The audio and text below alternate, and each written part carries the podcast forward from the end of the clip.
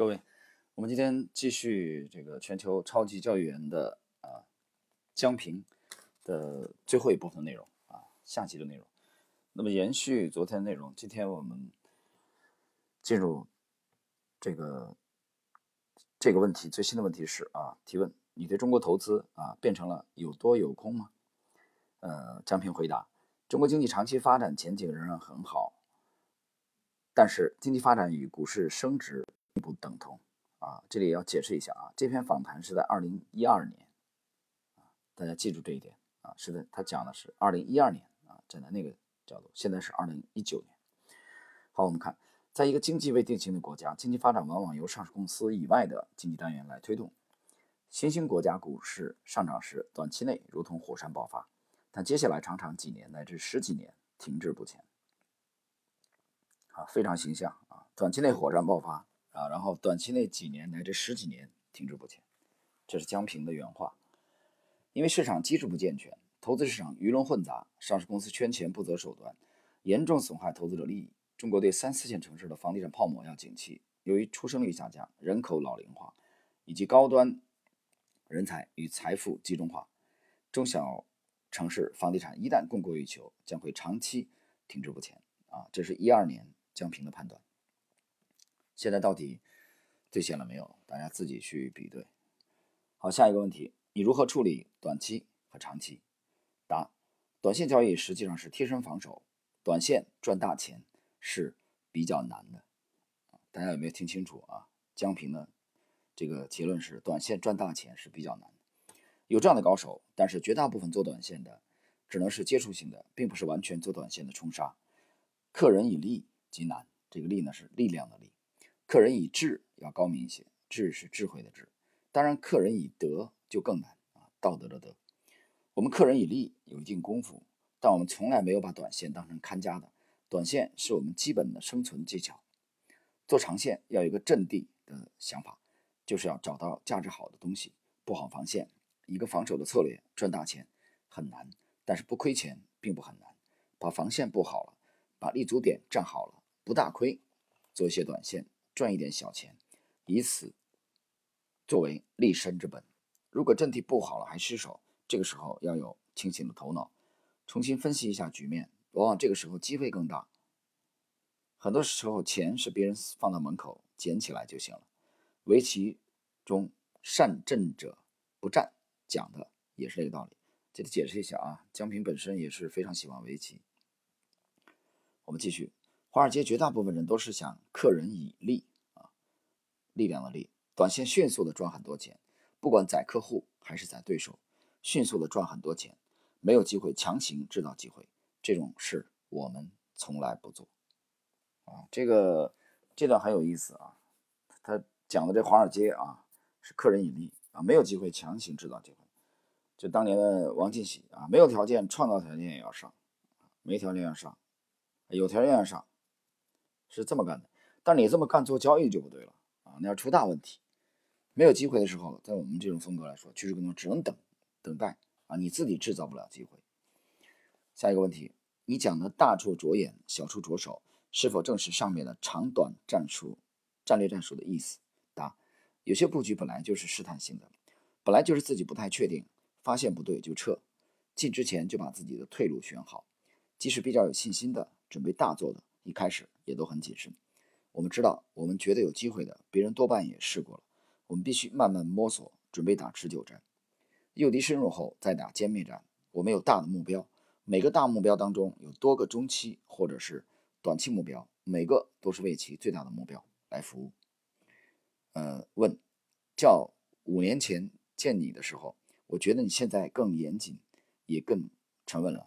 答。从某种程度上来讲，现在做的不像以前那么紧了。我刚才强调，一开始做的就是客人引力。刚开始的时候，宏观观点也是很粗浅啊。当时我做空美元的时候，美元一路走强，可上面不允许亏损，所以每天非常紧张的做各种各样的交易，反复争抢。投行里有这种压力，前面不管赚多少，这几个月亏了，压力又来了。这么做有它的优点，也有它的缺点。残酷的交易能锻炼人，但很紧张。很辛苦。后来我们自己做的时候，对一些有信心的东西，主要在布局上面想的更多一点啊，不过于计较每日输赢。碰到不利的情况时，我们就退。打仗如果连败都会被人讥笑无能，但胜机往往也蕴藏其中。在二零零八年年底，经过大幅撤退后，我们已经看到了二零零九年、二零一零年五到十倍的回报。胜利的到来只是时间问题。这就跟当初在投行不一样，当初就是必须死顶着，赚一些钱，把撤退的损失补回来，再死顶。嗯，下一个问题，我注意到你笔记本上还记许多东西，这是你的交易盘后笔记吗？答：我们有很多模型，但市场是活的，系统当然也必须是活的，需要不断改进。我们自动打印仓位出来，我再手抄一遍，回顾一遍。几乎所有的对冲基金都是靠复杂的模型控制风险。我们也有风控模型，但我们并不是抽象的从模型中提取几个风控数据。而是精确的知道每个仓位的建仓过程、现状，以及针对不同市场情况的交易方案。市场如战场，知己知彼很重要。可大部分人在市场交易时只关注知彼啊，公司利润、资金流向等等。然而知彼很难，敌方也会发放假消息、假数据。真正做到知己其实更重要，可使自己立于不败之地。反复自省，做到知己也不算太难。啊，自省这个，呃，华尔街其实有这种类似的谚语啊。其实每个交易者最大的敌人就是自己，啊，你得把自己先琢磨透，啊，这是知己，啊，另外一个是对方，啊，了解对手，了解敌人，那么知彼。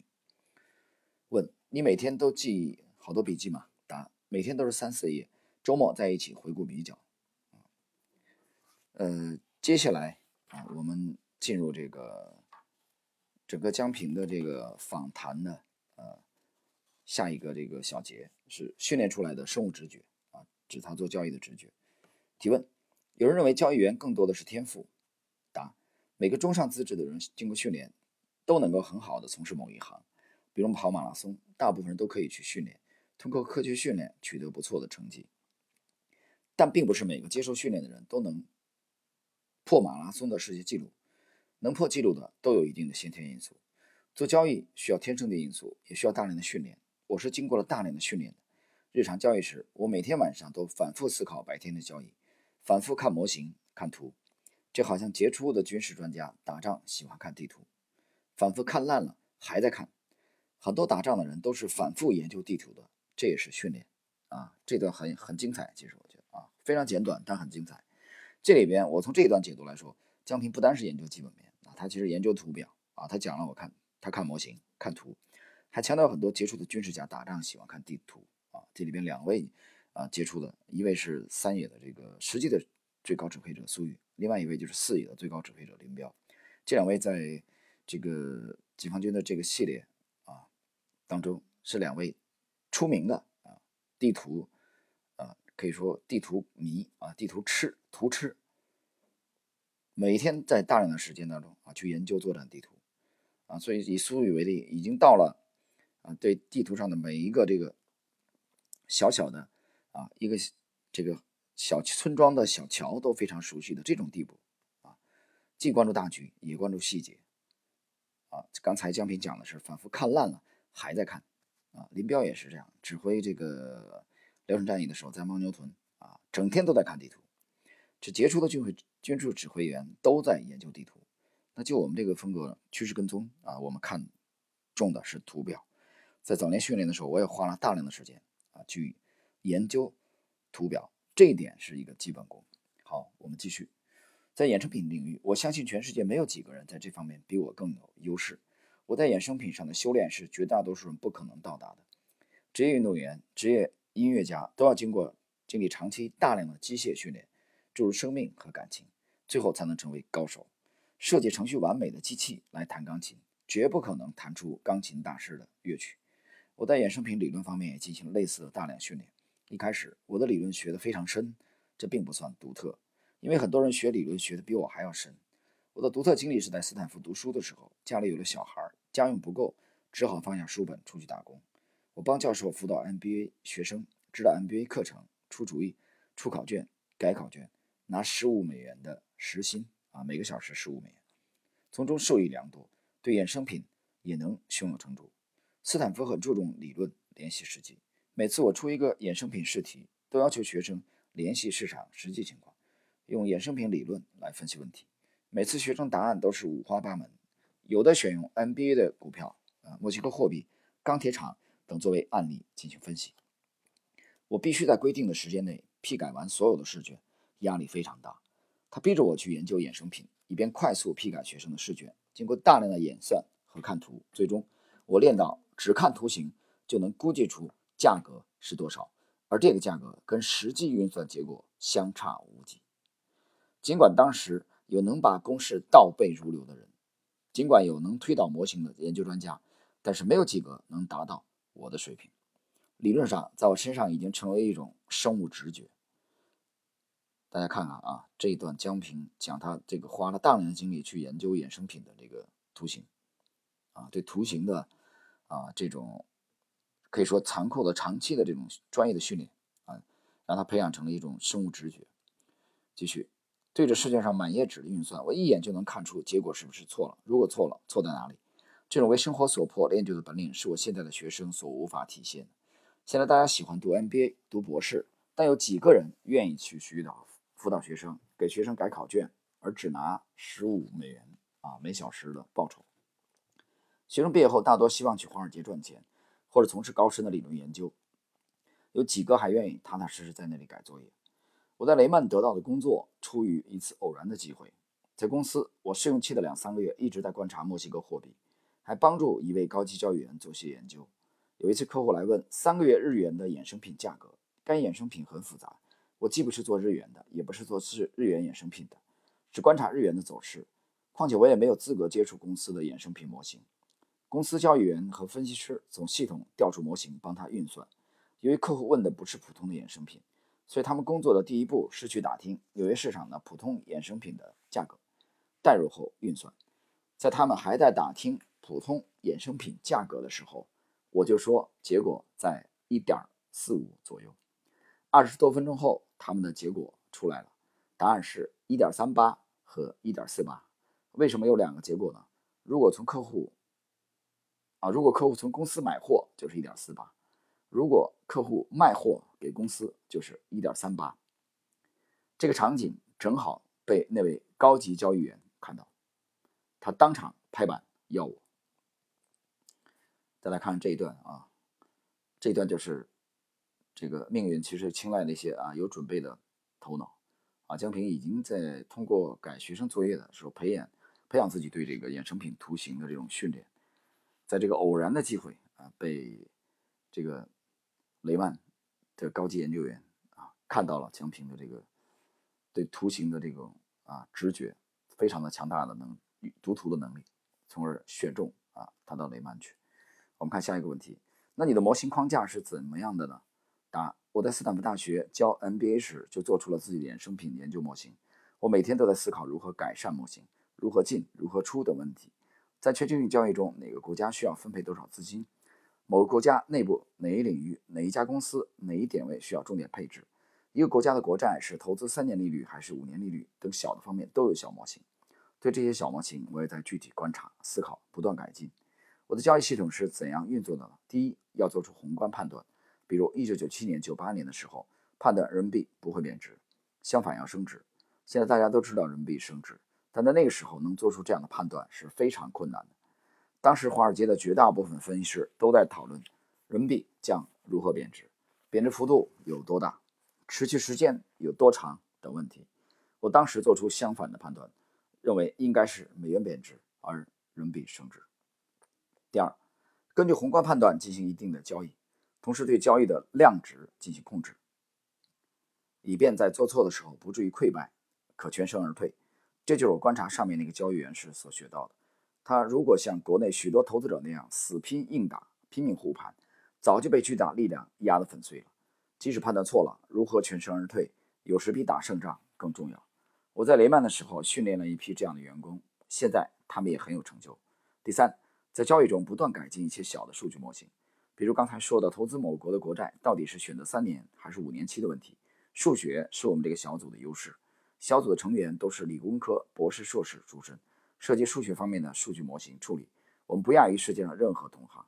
但我们不单纯依靠数学模型，而不是把宏观啊及微观数据实践结合理论构筑交易系统。我们这个模型里面用到的数学很简单，说穿了就是两样东西，一个就是利息和复利的计算，小学生都会；第二个就是布莱克斯科尔斯模型，就是期权的计算，金融专业大学生也都学过。所以我们的模型不值得保密，但只有少数人适合用这些模型，因为这个模型要求使用者自信、有耐心。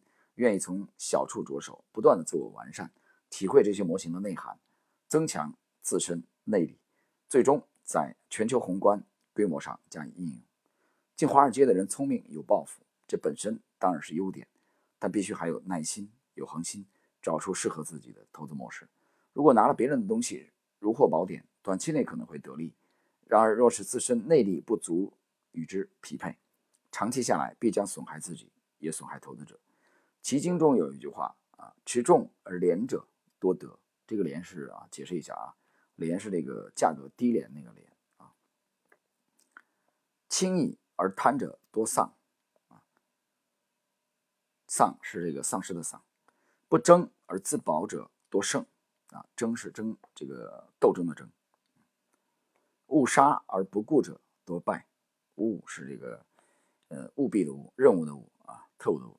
误误杀，我解释一下啊，这个棋经啊，因为呃围棋呢，我毕竟还是业余啊，有有段位的这种水平。误呢，这个是务必的务啊，就是一定要杀，比如杀对方的这个大块的这个大龙，就是杀心很重。那么其他不顾这个全局的均衡，这样的人呢，很容易失败啊。这江平这里面借用了围棋的这个术语啊，这个道理在围棋、投资和人生上都用得着。啊，最后这句话是江平的原话啊，围棋、投资和人生这句话都是通用的。好了，我们继续下一个问题：你的生物直觉和数量模型是你价值判断的主要依据吗？答：衡量价值是我投资的一个重要主题，我每天都要进行多种多样的比较，通过国家与国家间货币的比较、股市的比较、国债的比较以及期货的比较，来发现其中的价值。有时我也进行原油和汽油。原油和天然气的比较，也进行原油和欧元之间的比较。价值是投资最重要的一条线，但还有其他东西不亚于价值的衡量，比如衍生品，它的相对价值也非常重要。价值就在于比较哪一种衍生品估值偏高，哪一种偏低。虽然知道衍生品理论的人不计其数，但是能把理论应用到千变万化的市场上并获利的人很少。我知道衍生品应有的价位，不过有时它会偏离这个价位，偏离。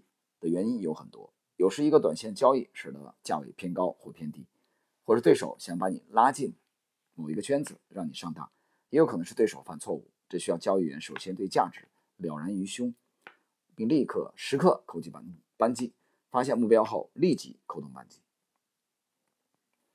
嗯，下一个问题啊，也进入下一小节。当所有人站在对立面，站在所有人的对立面，提问：期货和衍生品。交易是零和游戏，是不是非常残酷？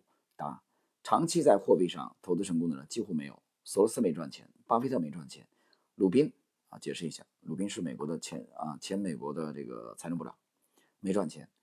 老虎基金亏了钱啊，就朱利安罗伯逊那个。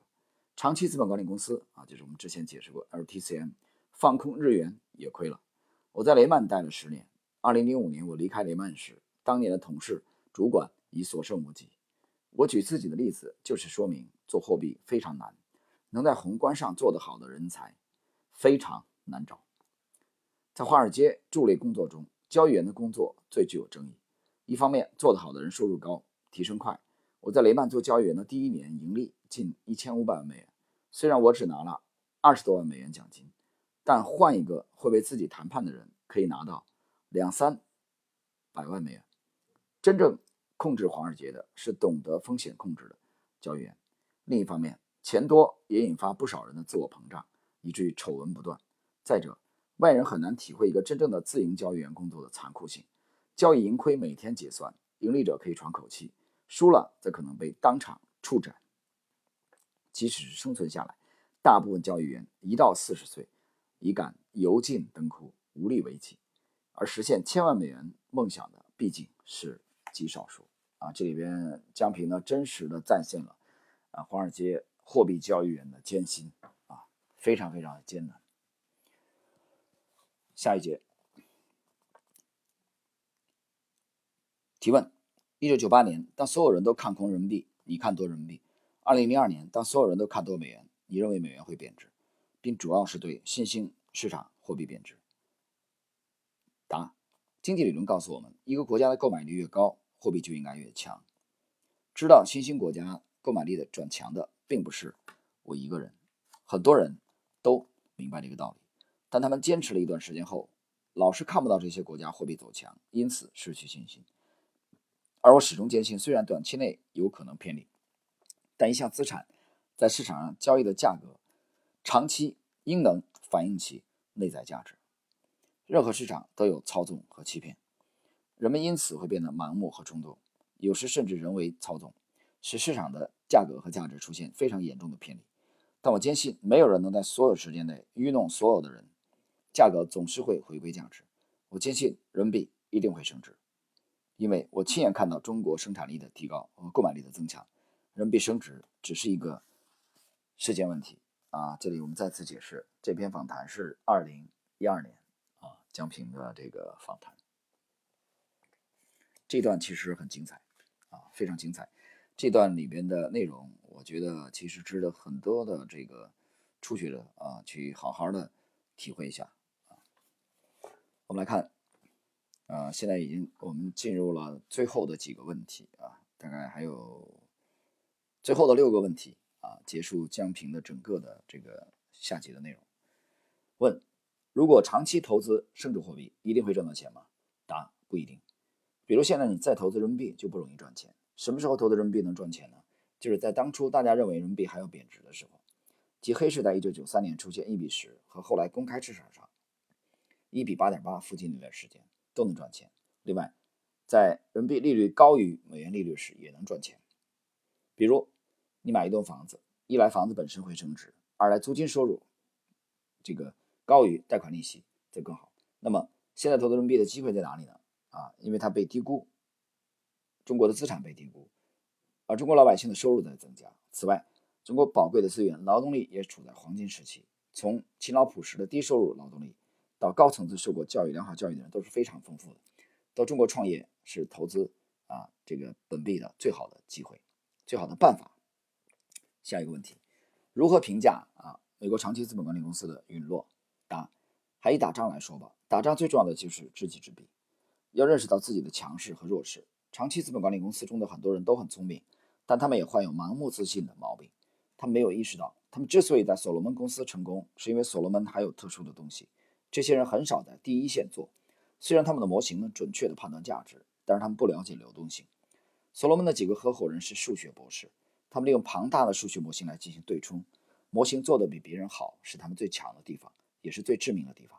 他们只用数学模型来交易。之前也没有经历过挫折，出现亏损，他们不是先撤退，然后检查自己败在哪里，反而是加大仓位，和别人正面交锋，啊，小胜利带来了大谬误。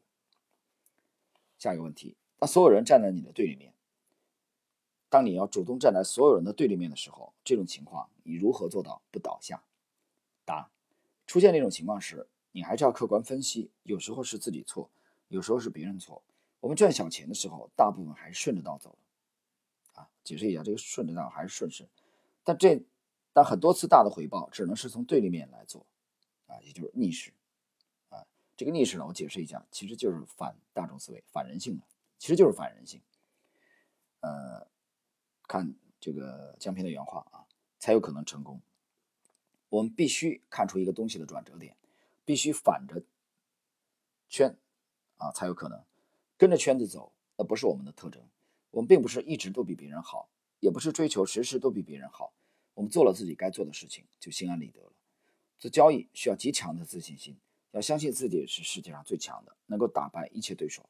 我在墨西哥货币啊这个衍生品交易的时候，面对所有对手的这个群群殴啊啊，他这里写的是群攻啊，攻击的攻啊，我觉得这里群殴更合适一点。在阿根廷也遇到类似的情况。几乎所有人都站在我的对立面，现在有些时候依然如此。这时我必须要有自信，不然真的会垮掉。与此同时，我也清楚很多人拥有比自己更多的资源，更雄厚的资本，要生存是很难的，必须如临深渊，如履薄冰。我经常反省自己做错了什么，错在哪里。我很清楚自己能做什么，不能做什么。对于自己有信心做的事情，敢于以一当百；对于没有信心做的事情，立即撤退。啊，这里边江平其实这个问题啊，回答了他的这个投资的风格的啊一个特点，他自己总结，给他很大回报的人，他都是站在对立面获得的，也就是都是反人性啊，反当时的潮流的。好，我们来看下一个问题。最近我重读了索罗斯的《金融炼金术》，觉得你和他有神似之处，你如何评价他？江平回答：他是非常成功的投资者，也是令人敬佩的慈善家。他最成功的投资其实是股票，在选股上深刻而独到的见解，帮助他在二十世纪八十年代到九十年代大牛市中获得了巨大的收益。但外界对他有很多误解，认为他在宏观和货币上赚的很多。仔细分析，一九九二年之前他就已经有十亿美元资产。